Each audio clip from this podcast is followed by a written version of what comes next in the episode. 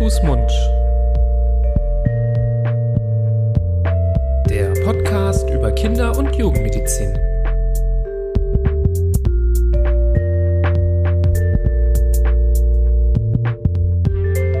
So, ihr Lieben, herzlich willkommen zu einer neuen Folge Hand, Fuß, Mund. Hallo Florian.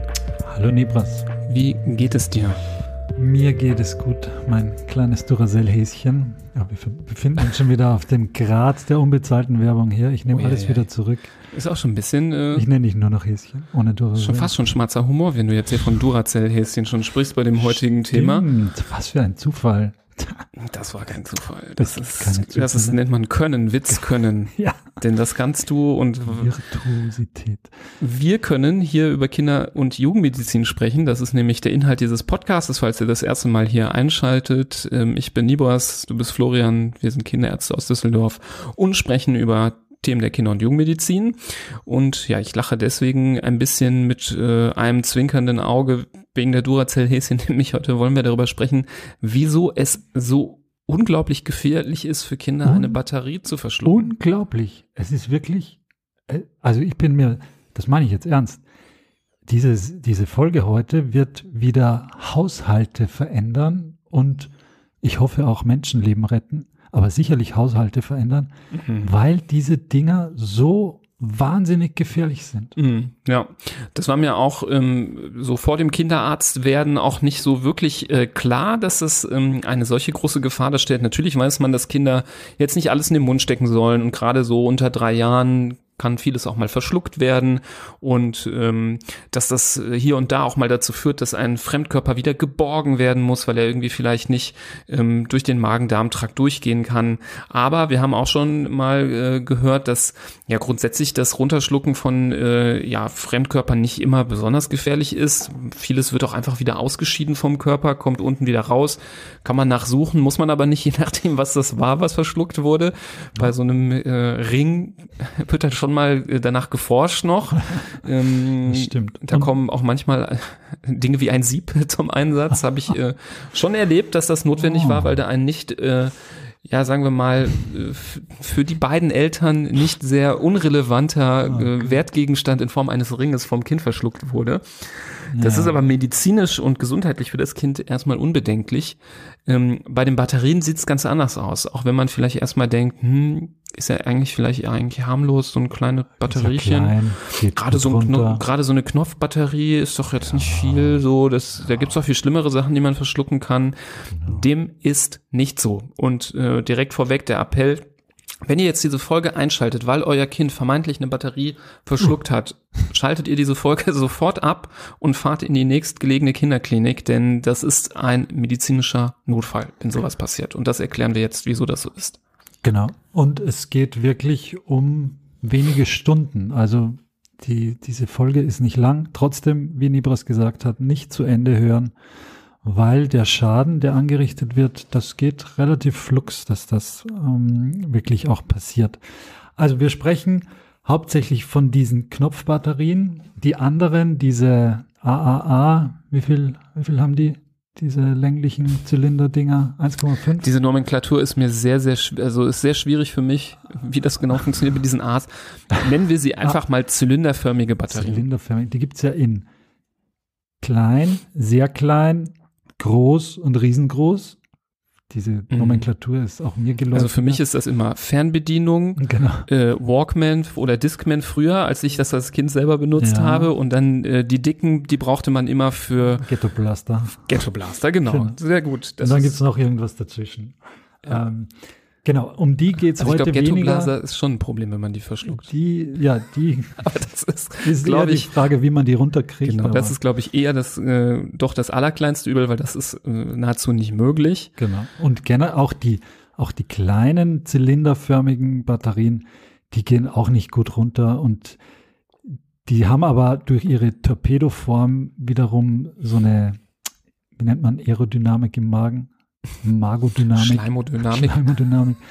Die flutschen eigentlich auch ganz gut durch und die Pole vor allem, also der Pluspol und der Minuspol, die sind weit auseinander und dass da irgendwas dazwischen kommt, was diese beiden Pole kurz schließt und Strom fließen lässt, ist auch wieder relativ unwahrscheinlich. Also um diese Dinger geht's gar nicht so. Nein, es geht um die ganz unscheinbaren Knopfbatterien für die Küchenwaage, für die, die ganz kleinen gibt's zum Beispiel für diese Kakerlaken da, für dieses Kakerlakenspiel, Kakerlakak. Da sind welche drin. Also es gibt ja unzählige mhm. Spielzeuge und, und Utensilien, wo diese Batterien drinnen sind. Und die haben zwar nur eine Münzgröße oder noch weniger sogar, aber die haben wirklich die sind wirklich gefährlich. Wirklich auch äh, lebensgefährlich. Du hast es ja eben gesagt, wir retten hier vielleicht ein paar Leben mit der Folge. Äh, das ist ähm, kein Spaß gewesen, wenn wir das so sagen. Es gibt immer wieder Kinder, die äh, in Lebensgefahr geraten. Es gibt tragischerweise auch ähm, leider immer wieder Todesfälle durch das Verschlucken von Batterien und äh, vor allem Knopfbatterien, sodass uns dieses Thema heute sehr, sehr wichtig ist und hört gut zu, damit sowas ähm, nicht passiert.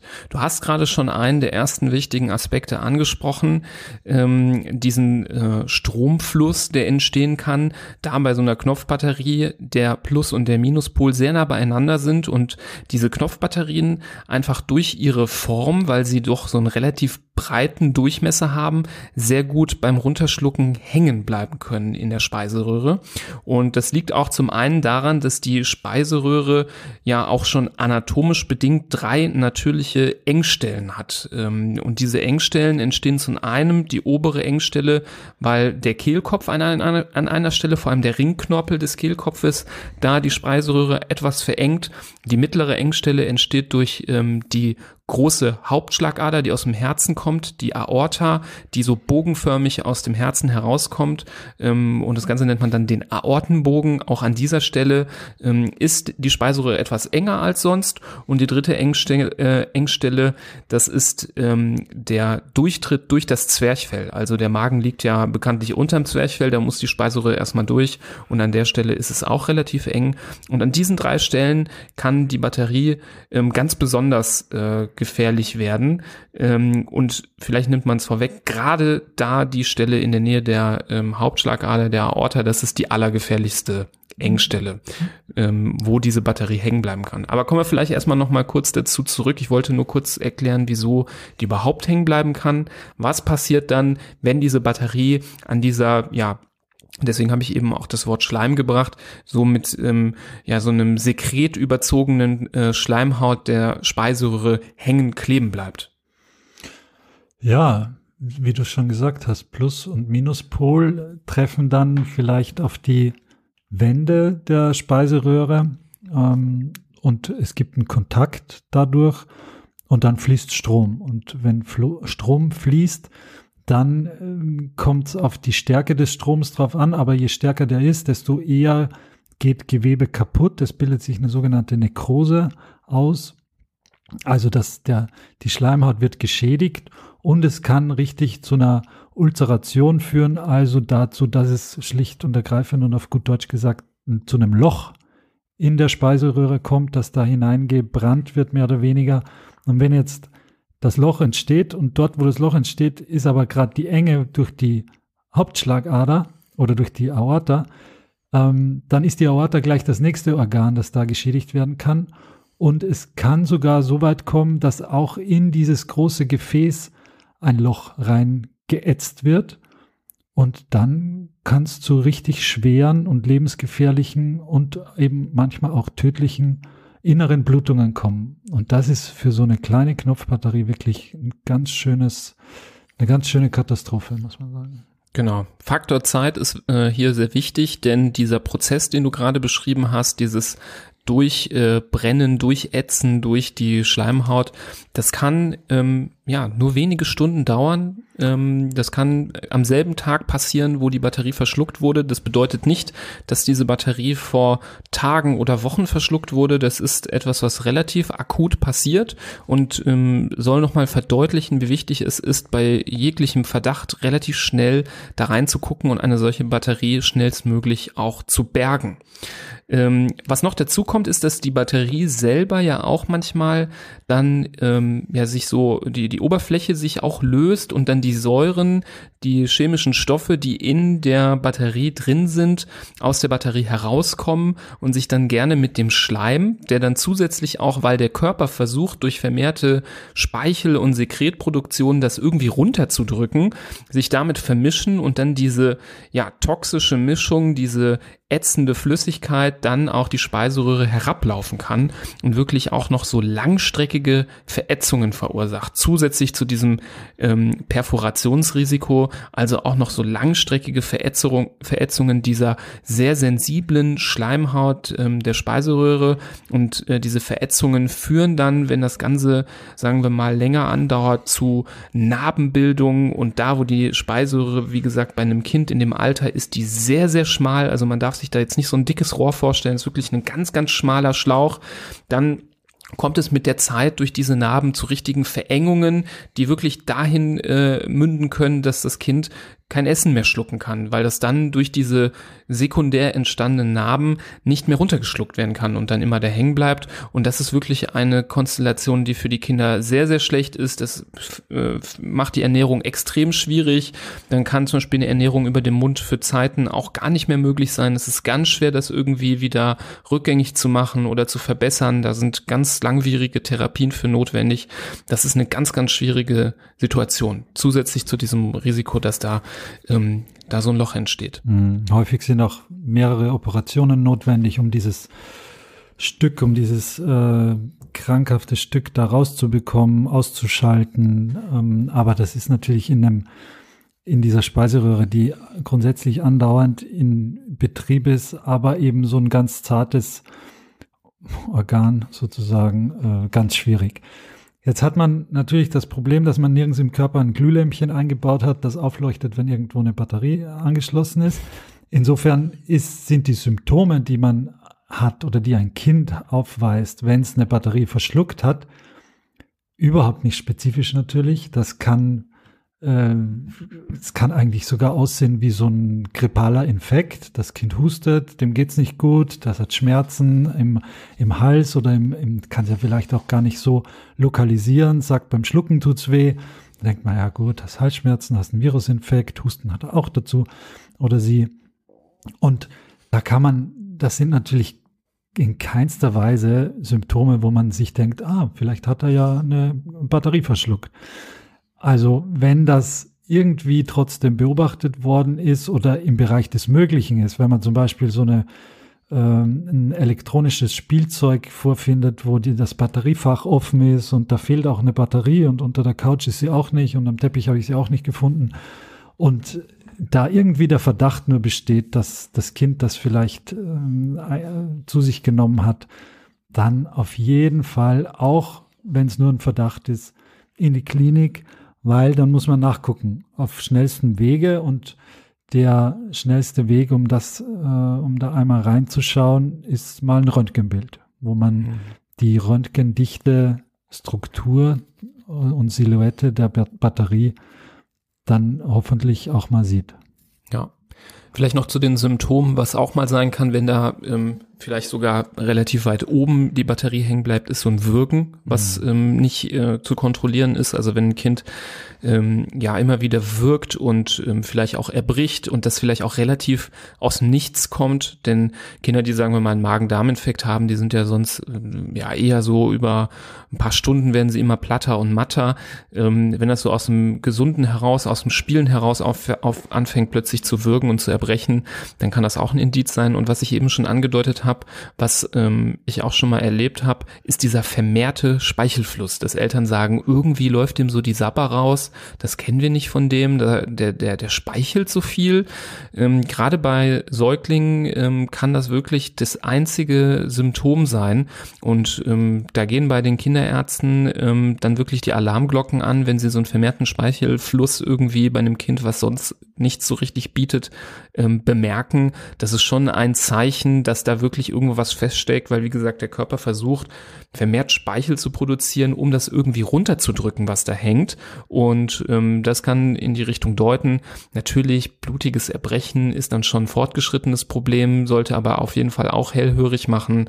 Ähm, und all das sollte ähm, in einem Röntgenbild münden, wie du richtig gesagt hast. Röntgen sollte man definitiv, denn es ist einer der wenigen Vorteile an so einer Batterie, dass man sie auf jeden Fall sehen kann im Röntgenbild. Ähm, sollte sie schon im Magen angekommen sein, ist das immer eigentlich ein Grund, ein bisschen weniger besorgt zu sein. Mhm. Auch dort will man nicht, dass die Batterie sich auflöst. Auch dort sollte sie geborgen werden.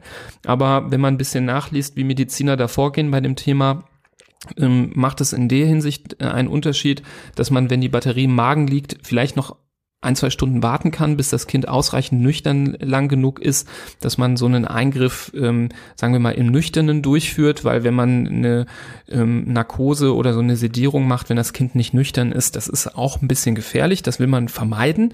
Aber wenn die Batterie in der Speiseröhre hängen bleibt, ist es so ein großer Notfall, dass man dann nicht die Nüchternzeit abwarten kann. Also deswegen auch da relevant zu gucken, wo steckt überhaupt die Batterie, auf welcher Etage und ähm, ja, wie gesagt, gesagt, nicht selten befindet sie sich leider im Bereich ähm, der Speiseröhre. Und du hast jetzt mit zwei Aspekten, nämlich einerseits mit dem Speichel, mit dem der Körper selbst versucht, das runterzuschlucken, und mit dem ähm, nüchtern bleiben, einen wichtigen Punkt auf zwei Varianten angekratzt, nämlich, dass man möglichst nicht jetzt dem Kind was zu essen oder zu trinken gibt, vielleicht in dem Gedanken, ja, iss mal das Stück Brot oder trink das Glas Wasser, damit du die Batterie, wenn du sie, wenn sie irgendwo steckt, ganz runterspülst. Weil das kann, genau wie du gesagt hast, bei einem möglichen Eingriff in Narkose, wenn man dieses Ding bergen muss, dann auch wieder zu Komplikationen oder zu Risiken führen. Insofern, wenn man den Verdacht hat, gar nichts mehr trinken und essen lassen. Genau, das ist ein sehr guter Hinweis. Gut, dass du es noch ergänzt hast.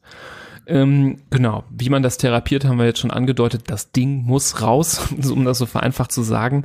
Manchmal kann man das äh, tatsächlich vielleicht äh, noch in so einer Sedierung, also das Kind nicht komplett in eine Narkose legen, sondern nur so einen Halbschlaf legen. Ähm, kann das vielleicht ein äh, Kindergastroenterologe machen, der vielleicht wie beim Magenspiegeln mit so einem flexiblen Schlauch da reingeht und versucht es rauszuholen. Das Fiese ist ja, dass durch diese Ätzmechanismen und durch diese austretende Säure das Ganze so richtig anbappen kann an die Speiseröhre und das gar nicht so leicht ist, das dann einfach so ähm, abzulösen. Und da droht natürlich mit äh, zu viel dran ruckeln auch eine zusätzliche Verletzung, so dass dann häufig dann ähm, richtig eine Narkose notwendig ist, wo man dann auch mit so starren Werkzeugen rangehen muss, um das Ding rauszubekommen. Also ähm, das ist auf jeden Fall auch eine Möglichkeit, wie sowas verlaufen kann.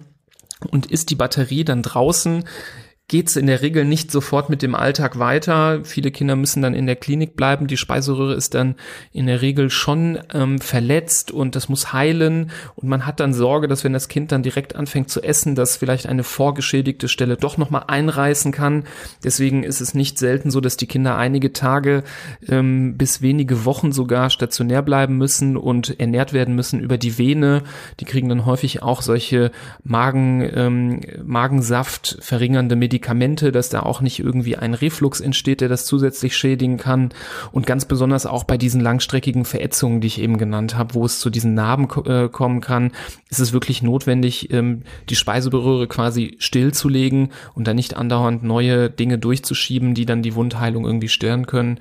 Also das hat auch oft noch ein ziemlich langes Nachspiel, das Ganze. Mhm. Ja, bis zu vier Wochen später kann es dann noch zu Schäden kommen, die du jetzt angesprochen hast. Das ist natürlich, also, ist, finde ich unfassbar für so ein kleines Ding. Mhm. Insofern hier nochmal ganz klar der Appell, wenn euch jetzt in dem Moment oder in den nächsten Tagen oder wann auch immer irgendwie ein Spielzeug unterkommt, wo zum Beispiel der, dass der Deckel vom Batteriefach nicht festgeschraubt wird, sondern nur so eingeklickt wird und relativ leicht zu öffnen ist, haut das Ding weg, schmeißt es weg. Äh, das Risiko ist es absolut nicht wert. Wahrscheinlich ist es eh irgend so ein Schrottteil, das Lärm macht oder äh, wenig wert ist, auch vom, vom pädagogischen her. ähm, schmeißt es weg. Das Risiko, dass da irgendwie dann das kleine Kind doch das Batteriefach aufkriegt und, ah, oh, da ist ja eine Batterie, das sieht ja aus wie ein Smarties und zack, ist es weg. Das lohnt sich in keinster Weise und insofern seid bitte sehr wachsam und und äh, guckt auch bezüglich dieses Themas einmal so durch die Wohnung und durch das Wohnzimmer und durch das mhm. Spielzimmer. Ja, das wollte ich gerade vorschlagen, dass man vielleicht mit der Kenntnis einmal echt nochmal durchs Haus mhm. geht und guckt, wo sind so Sachen, ähm, dass man vielleicht auch, finde ich auch ein wichtige, ein wichtiger Hinweis, die, das Fach oder die kleine Schachtel, wo man schon leere Batterien sammelt, auch mhm. möglichst entsorgt, denn Batterien, die in dem Gerät schon mhm. längst den Geist aufgegeben haben, wo man gesagt hat, der, die ist leer, mhm. die reichen schon aus, um die mhm. Problematik zu verursachen. Es gibt zwar ähm, Daten, die zeigen, umso voller die Batterie ist, umso größer ist das Problem, mhm. aber auch eine kleine, ähm, vermeintlich leere Batterie kann ein solches Problem auslösen. Also davon geht auch genauso eine Gefahr aus und ähm, da ist natürlich das Beste, möglichst schnell entsorgen, ähm, Batterien wegbringen kann man zum Beispiel ganz gut im Supermarkt. Da gibt's immer diese Abwurfbehälter. Also nicht lange irgendwie zu Hause horten, sondern wirklich rasch wegbringen. Versuchen, alles, was Batterien unbedingt benötigt, äh, von Kindern auch erstmal fernzuhalten. Gerade in der Küche auch, wenn man jetzt denkt, die Küchenwaage, hm, vielleicht habe ich die doch irgendwo unten im Fach liegen, echt irgendwo, irgendwo hinlegen, wo das Kind eher nicht so gut da dran kommt. Denn ähm, da gibt's die wildesten Geschichten, wie die Kinder da dran gekommen sind. Und selbst diese Schrauben an den Spielsachen sind ja auch nicht der perfekte Schutz, muss man sagen. Denn äh, so ein Kind ist ja schnell relativ äh, ja, handwerklich begabt und äh, hat dann zufällig vielleicht auch schon äh, jetzt rolle ich die Klischees aus, aus vom Papa den Bosch Werkzeugkoffer bekommen mit Akkuschrauber und was Oder weiß ich alles Mama. und denkt sich dann, ah ja, hier der, der richtige Schraubenzieher vom Papa, den will ich auch mal ausprobieren. Mhm. Wo kann ich den reinstecken? Ja, ich habe doch hier meinen mhm. mein, mein Rennwagen, meinen elektrischen, da kann ich doch das mal aufschrauben. Ähm, also all diese Geschichten sind möglich, können passieren und ja, das ähm, kann man natürlich nur nach einem gesunden Maß machen. Jetzt jeden Tag da verrückt werden wegen Batterien ist natürlich auch nicht das Richtige, aber ähm, genauso wie wir schon mal auch in der Vergiftungsfolge gesagt haben, Pillen und äh, Zigaretten haben in Kindesreichweite nichts zu suchen, gilt das auch für Batterien. Also die sollte man wirklich genauso wie Medikamente in ein äh, Fach verschließen, an die Kinder nicht drankommen können. Mhm ganz, ganz wichtige Botschaft. Und ich glaube auch vielleicht für den einen oder anderen oder für die eine oder die andere auch trotzdem eine neue Erkenntnis, die vielleicht jetzt doch noch was verändert. Ja, möglicherweise. Ja. Wenn es so wäre, dann freuen wir uns natürlich, dass mit dieser Folge eine so wichtige Botschaft angekommen ist. Ähm, vielleicht der eine oder andere denkt sich, ja, wusste ich schon, mache ich schon eh. Vielleicht kennt ihr aber doch jemanden, der da bei dem Thema noch nicht so ganz bewandert ist, wo ihr vielleicht selber schon mal bemerkt habt, ah, ich hätte es vielleicht ein bisschen anders gemacht. Ähm, und ähm, könnt diese Folge auch weiterleiten, da würden wir uns sehr freuen, denn ähnlich wie als wir über Ertrinkungsunfälle geredet haben, wir reden von Sachen, die sehr, sehr selten passieren, aber absolut vermeidbar sind. Und diese absolut vermeidbaren Dinge, wenn sie dann passieren, sind eigentlich mit so das Tragischste, weil es einfach so unfassbar dumm ist, dass sowas dann zu so einem großen Schaden führt. Und wenn mit so einer Folge äh, es nur einem Kind erspart bleiben kann, ähm, da schwere Schäden davon zu tragen, dann äh, würden wir uns da sehr freuen. Wir sitzen ja schon leider auch ein bisschen an der Quelle in der Klinik. Wir kriegen so Fälle immer wieder mit. Wir hatten noch vor kurzem wieder so einen, der äh, zum Beispiel auch durch dieses Speicheln aufgefallen ist. Deswegen habe habe ich das so im Kopf auch.